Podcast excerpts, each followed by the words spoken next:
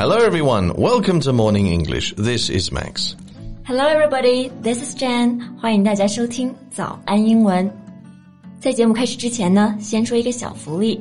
每周三我们都会给粉丝免费送纸质版的英文原版书。微信搜索“早安英文”，私信回复“抽奖”两个字，就可以参与原版书福利的抽奖啦。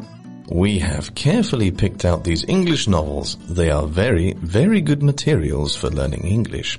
If you can persist in reading one book, you will surely be able to speak English at a higher level. So, go to the WeChat official account for the lottery right now. Good luck to you all. Penny for your thoughts? Me? I'm just thinking about what I should have for dinner. Ah, there's a really nice dumpling restaurant downstairs, and it's cheap. Hmm, I was thinking maybe I should get some noodles actually. I didn't eat anything for lunch. Fair enough. Actually, I'm happy that you know the correct meaning to penny for your thoughts. Oh, really? Thanks. Aren't you going to ask why? No. Well, I'll tell you anyway. There are lots of people who use a penny for your thoughts as what do you think about something? Yeah, I saw someone on Weibo talking about it that way, but they are wrong. It means what are you thinking about?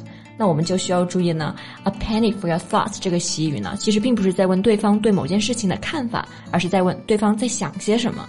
Yeah, well, it's an easy mistake to make. So to those who are listening, a penny for your thoughts means what are you thinking about? Yeah, and I heard there are quite a few idioms and phrases with the word penny in them. Yeah, there are quite a few. Why don't we go through them all today? Okay, let's do it. 那今天呢，我们就来聊一聊跟 penny 相关的一些英文的习语。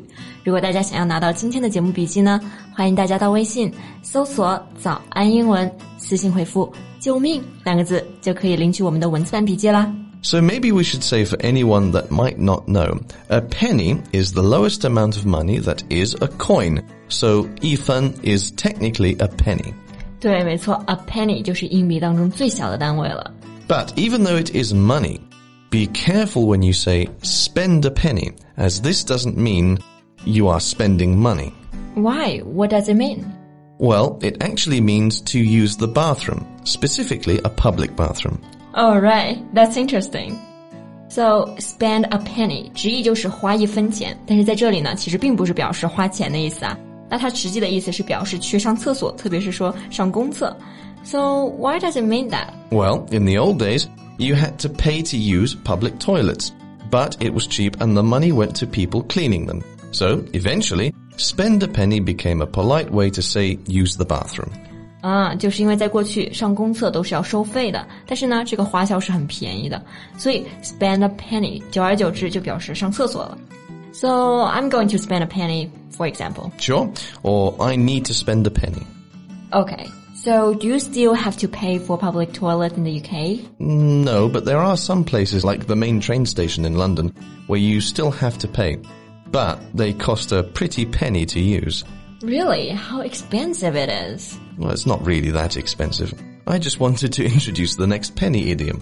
All right. 那 a pretty penny 在这里呢，可不是指的一枚漂亮的硬币啊，而是指的一笔数目可观的钱，一般跟动词 cost 连用，cost a pretty penny。 I don't really know why this means a large amount of money or expensive though.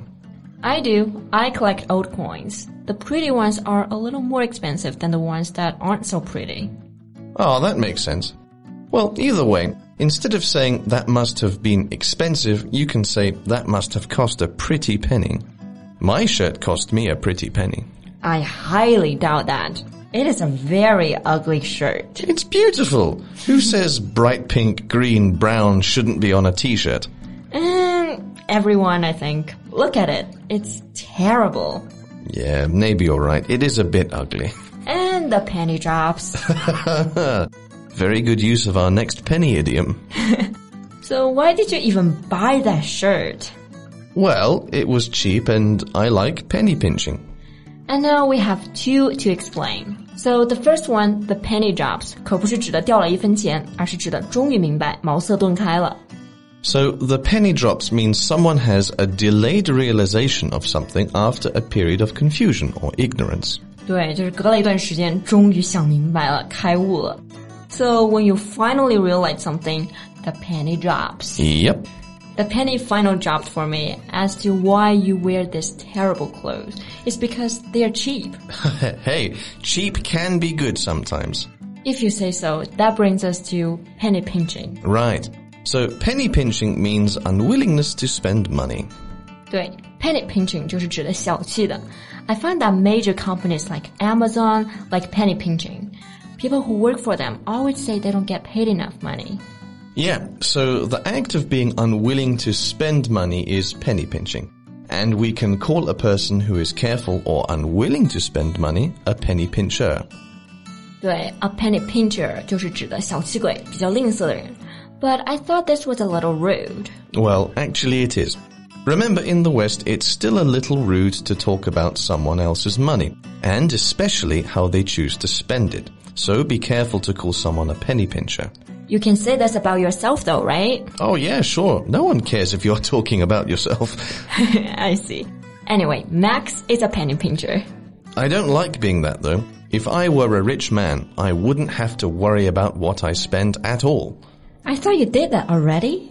Well, yeah. Actually, there is a saying for someone like me who's careful with spending small sums of money, but careless and wasteful with large amounts.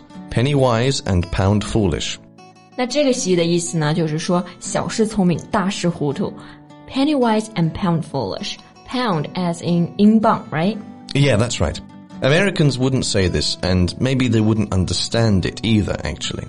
However, people from Canada, Australia, etc. should understand. Right. How many people can you think of who are penny wise and pound foolish? Anyone who isn't rich is penny wise and pound foolish, in my opinion. Rich people are penny wise and pound wise too. in other words, you don't become rich by spending money. Fair enough. 毕竟花钱是不会变成有钱人的。 well, as they say, a penny saved is a penny earned. Alright, I never really understood that meaning. Well, it means that it is as useful to save money that you already have as it is to earn more. Basically, that's how you become rich. 对，省钱就是赚钱嘛。But what good is it being rich if you don't spend any of it? Well, that's a different argument, and also a question people should ask and answer themselves. It's not good me telling you. I suppose you're right. So, do you follow that rule? A penny saved is a penny earned. No, I'm terrible with my money. As soon as I get it, someone else will have it very soon. Well, we have covered a lot of penny idioms. Yeah, we sure have. And there are quite a few more, but sadly, we have run out of time. Yeah, maybe next time we can cover the rest. Sure, until then. 那最后呢，再告诉大家一个好消息，最近我们还有一个早安英文会员的免费体验活动，就是把我们价值九千九百八十元的会员课免费开放给大家。 At the same time, we will have a study group to supervise your study. Our founder, Alan, will also be in the group to give you guidance for seven days. This mini camp is especially suitable for students who really want to improve their English. 对，限量名额只有两百个，想要免费报名体验的，赶紧微信搜索“早安英文”公众号，回复数字八八八就可以加入了。 So, thank you so much for listening. This is Max. This is Jen. See you next time. Bye.